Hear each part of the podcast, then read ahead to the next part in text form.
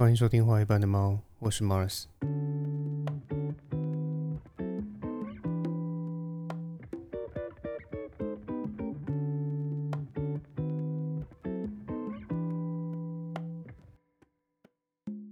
今天这一集的内容呢，还是延续上周说的，会为大家介绍蓝绿白三党的部分区名单，然后以此借题发挥。但我不会针对名单上面的内容去逐一分析，不然我这边就会变成一个啊有点纯粹的政治频道了。我想这会模糊我未来啊论述其他议题的一个空间呐哈，所以我只会从中挑选一些呃比较具有特色的人来说。那因为上周提的是民进党部分区名单里面的沈博阳老师嘛，那为了平衡论述，今天想要谈论的是民众党部分区名单里面。的第三席的陈昭之女士，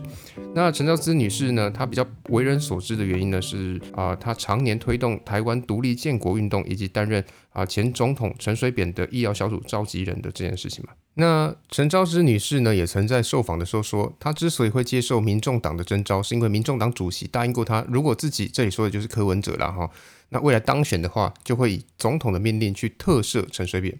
但是毫不意外的啊，这个发言很快就被民众党的竞选总干事黄珊珊给否定了，说啊，他们彼此之间呢，并没有过这样子的讨论，也没有过这样子的承诺。反正民众党的问题就是这样嘛，今天说那样啊，明天说这样。那朝三暮四，然后朝令夕改，只是他们会说这个叫做啊科学啊理性务实啦。但确实啦啊，见人说人话，见鬼说鬼话，某方面来说也是蛮务实的啦啊。那今天想以陈昭之女士为由来借题发挥的内容呢，是不少女性都很关心的代理孕母问题嘛。因为陈昭之女士自己就是啊先天性子宫发育不全的患者，早在她十五岁的时候，她就知道说自己永远不可能会怀孕，甚至还因此拒绝所有异性的追求，因为她怕自己没法为对方留下后代嘛。所以陈昭之女士后来也成为了台湾推动代理孕母解禁的第一波改革者。这也是我今天这集所想琢磨的一个主题，但请原谅我啊，先回来谈论一下审视不分区名单的重要性。希望大家不要看颜色或是看政党就投票。为什么我上周会说，有些人虽然投了很多次票，但是却没有搞清楚不分区立委到底是什么意思，也不晓得说该怎么样去看待这个不分区名单嘛？所以这边我要再解释一下不分区名单啊它的政治含义。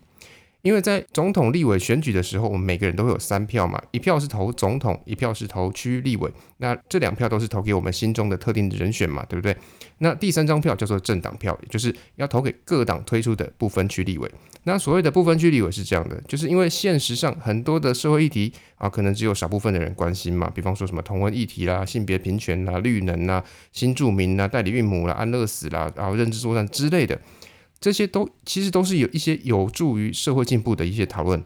但是平常没什么人关注，也因为这些议题平常没有什么人关注，所以这些议题的意见领袖，如果他们要自己跳出来竞选，然后去啊竞选能够影响立法的立委的话，也会因为名气不够，地方经营也不够而败选嘛，所以他没法进入实质的立法环节啊。所以各个政党都会为此设计一份部分区名单嘛，意图透过这种政党票的方式，也就是啊让选民基于支持某个政党，他们的核心价值和他们看待某些公共议题的立场，让这些少数议题的 KOL 能够得到一张进入国会立法的门票嘛，让他们发挥实质作用，这就是不分区立委的意义之所在。换句话说，政党票它投的就是你认同的理念和价值，所以你更需要去审视啊这些不分区名单它背后所代表的含义，而不是哦我看见我认同的颜色我就去投。事实上。政党票对于选民水准的考验其实是更高的哦，因为我们必须去检视这些不分区名单，他们这些人选他们到底主张些什么？那这些主张是不是跟自己认同的方向一致嘛？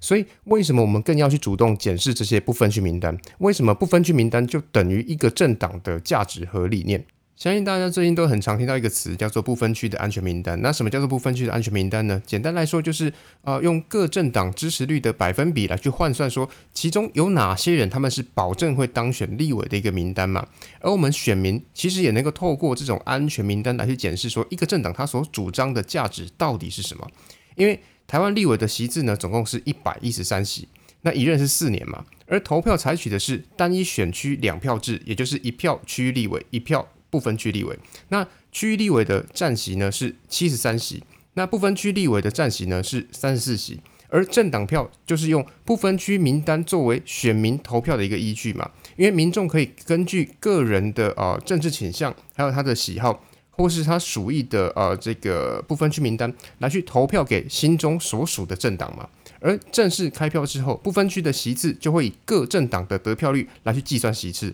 然后并且依照呃政党推荐名单的顺序来去选出各党的立委嘛。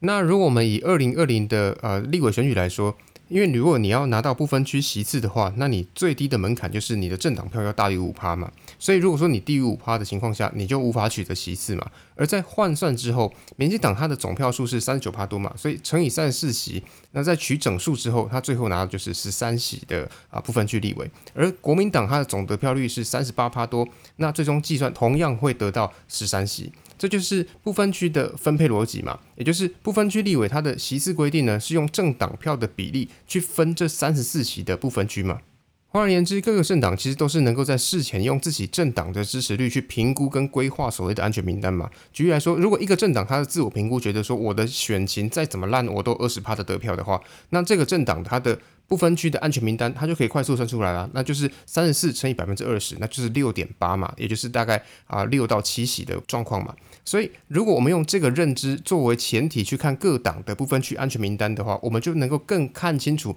每个政党他们的核心价值跟理念到底是什么嘛。不讲别的，我们就从各党不分区的第一席，因为第一席就是绝对的安全名单嘛。那民进党的第一席叫做林月琴，他是台湾儿童安全文教基金会的执行长。这么说你可能没有感觉，但是大家应该都知道，说现在小朋友在坐车的时候，在后座都要配备规定的幼儿椅跟婴儿椅嘛，对不对？那这个幼儿椅跟婴儿椅的法规，就是林月琴在背后推动的。也就是说，民进党安全名单的首要价值，就是专注在儿童的安全问题上嘛。那国民党不分区名单的第一席是谁呢？啊，就是韩国瑜了啊。那当然，我绝对不会怀疑我们韩前市长的幽默感。比方说，像之前说的啊，什么支持我的男的都是射护腺肿大。支持我的女的都过了更年期，为什么我在嘉义住了这么多年，嘉义什么都好啊，只有一点不好，就是老婆太凶。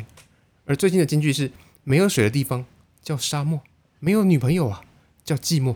没有选票叫落寞。我就问你。整个政坛谁说话能比他更荒谬？但是他作为不分区第一名，就代表他是安全名单的最优先嘛？这本身就不是社会议题跟价值的考量，而是单纯以催出啊最多韩粉去投政党票的一个政治考量嘛？所以这个大家也不用给小政治动作，大家都看得懂。而且如果明年国民党的国会席次过半的话，韩国瑜甚至能够理所当然的当上立法院院长，这对韩粉来说他就更有吸引力了嘛？但是说真的，我真的没有办法想象说韩国瑜作为一个。国会议长他去接待外国使节，会出 出出现多么荒谬的景象？你敢说，我还不敢想。不讲别的，难道你要在重要的外宾面前表演用膝盖走路吗？还是要讲什么射护线跟更年期？这也他妈太荒谬了吧！那我们再来看一下民众党部分区的第一名，也就是前台北市副市长黄珊珊，其实就是所谓的政治组考量嘛。那这边要稍微解释一下，其实不分区里面除了有前面提到的呃政党核心价值和社会议题的这个考量以外，其实还有另外一个考量叫做政治考量嘛。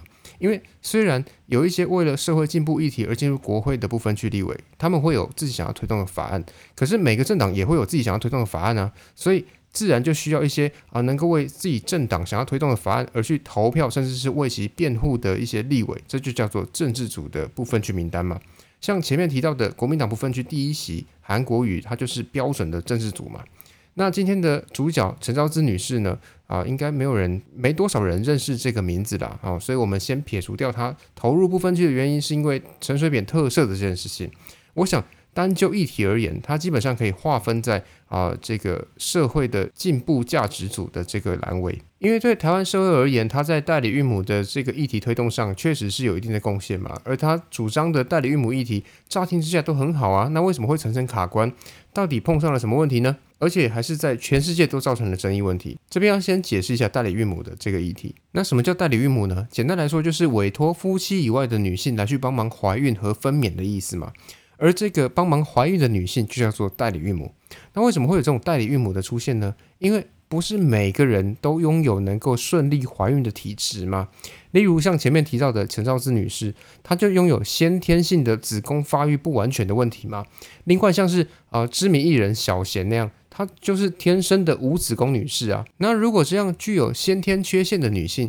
本身又很渴望拥有自己的小孩呢？那自己无法正常的怀孕，是不是能够借由那些能够正常怀孕的女性的肚子来帮自己待产呢？这才有了所谓的代理孕母的出现嘛。而且除了这些先天上有生产障碍的女性以外，其实还有很多职场女性，她可能因为啊为了拼工作，所以她过了适合怀孕的年纪嘛。但是她又很渴望拥有自己的小孩，所以她也很需要这样的代理孕母啊。除此之外，例如像是呃这个 LGBT 的族群，比方说像男同志，他们也想要小孩啊，但是他当然是没法自己生嘛。女同志她甚至还可以去啊这个精子银行买嘛，可是男同志你要怎么生？这就是代理孕母一个更重要的一个存在的需求嘛。那这边我想额外提一个大家比较少讨论到的代理孕母的需求族群，那就是艾滋病患者，因为艾滋病患者他们也不是自愿罹患啊艾滋病的嘛。那如果这些患者他们也渴望拥有后代的话，那最保险的方式当然就是透过代理孕母来去生产后代嘛。因为如果丈夫是艾滋病患者，那可能不需要代理孕母，只需要哦用人工受精的方式，把经过洗精，也就是洗掉 HIV 病毒的精子，用体外人工受精的方式再放进去母体就好了嘛。但如果太太是艾滋病患者，那在考虑到啊，可能会有孕期的时候会有胎盘的感染，然后分娩的时候会有产道感染，以及分娩之后她的乳汁喂食，她可能还会因此而感染艾滋的情况，所以代理孕母就可能会是艾滋患者们更好的选择嘛。那这边要说明一下，代理孕母其实有两种，一种叫做人工受精，意思是卵子呢是代理孕母的，那精子呢是啊委托人的。那第二种叫做试管婴儿，这种状况呢，卵子是啊这个委托人的，精子也是委托人的。用更白话一点来说的话，啊就是第一种方式呢，就是啊透过代理孕母生出来的小孩只会跟爸爸有血缘关系，而第二种方式生出来的小孩呢，跟爸妈都会有血缘关系。这样说大家应该就比较好理解了啦。那以上呢就是代理孕母这个议题的好处。那为什么这个想法既然有这么多好处，那却会在各国备受阻挡呢？当然，最先想到的就是道德伦理的问题嘛。无论是基于宗教的、生命的，还是人类的议题来切入，这确实是一个值得深思的一个问题嘛。这对人类而言，其实凸显了一个争议，就是人类到底能不能用非自然的手段去创造生命的这个命题嘛。这其实就等于说，我们人类能否等同于上帝的这个角色，用科技这种非自然的方法来去创造新的生命？所以，代理孕母在西方世界，尤其是宗教观和道德观的部分，其实存在着不少的争议。再加上有不少激进的女权组织认为，代理孕母是把女性和生产作为一个商品在买卖，同时也把儿童的生命视为一个可标价的商品，它这完全不符合道德的标准，所以他们非常的反对。那除了这些啊基于道德和宗教的理由以外，呃，从实物上来说，代理孕母的问题其实也没有那么简单。我们不说别的，就以妇产科医生的角度来说，代理孕母会面临什么样子的问题呢？比方说，如果你今天照顾的一个孕妇她是代理孕母，那你今天你妇产科医生，你的医疗判断你要听这个代理孕母的，还是要听这个小孩的爸妈的？这本身就有权力的分配问题嘛。也就是说，谁说的话更有分量啊？如果委托代理孕母的这对夫妻拥有绝对的权利的时候，那妇产科医师他要怎么样去对待这个代理孕母？他要怎么样对待这个产妇？而且在面对特殊案例的时候啊，就会变得更难处置嘛？为什么会这么说呢？因为在泰国就有过这样的案例，就是啊，代理孕母她在产检的过程中发现自己肚子里面的双胞胎，其中一个孩子他有发展异常的状况嘛，但是。基于这个代理孕母她的宗教立场和她的信仰，她不愿意放弃这个有问题的孩子。但是委托这个啊代理孕母的人觉得说我不管啊，因为如果这会因此影响到另外一个孩子，那就应该要放弃掉那个不健全的孩子嘛。而这个案件的最后呢，两个孩子都被生了下来，只是委托的夫妻只抱走了那个健康的孩子，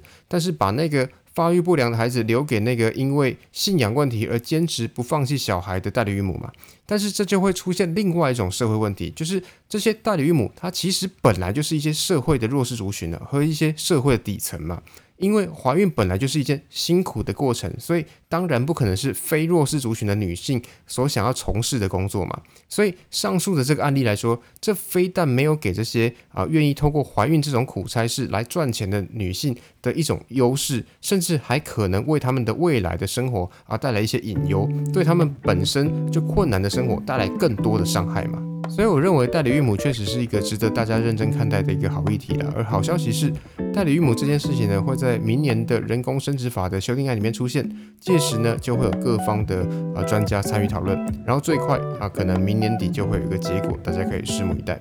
那同样的，如果你对今天的内容有任何的意见或者有任何的看法，我都很欢迎你到 IG 上面留言跟我讨论。那 IG 的链接呢，我也会放在资讯栏。那今天最后呢，想为大家推荐的歌曲呢，是来自于啊日本歌手下川里美的《童神》。那这首《童神》呢，它也是呃冲绳这个地方的民谣。歌词内容呢，是对降生到这个世界的孩子们给予满满的祝福和关怀。我认为这也很符合那些寄托于呃代理孕母的家长们的心声。那今天就到这边，大家拜拜。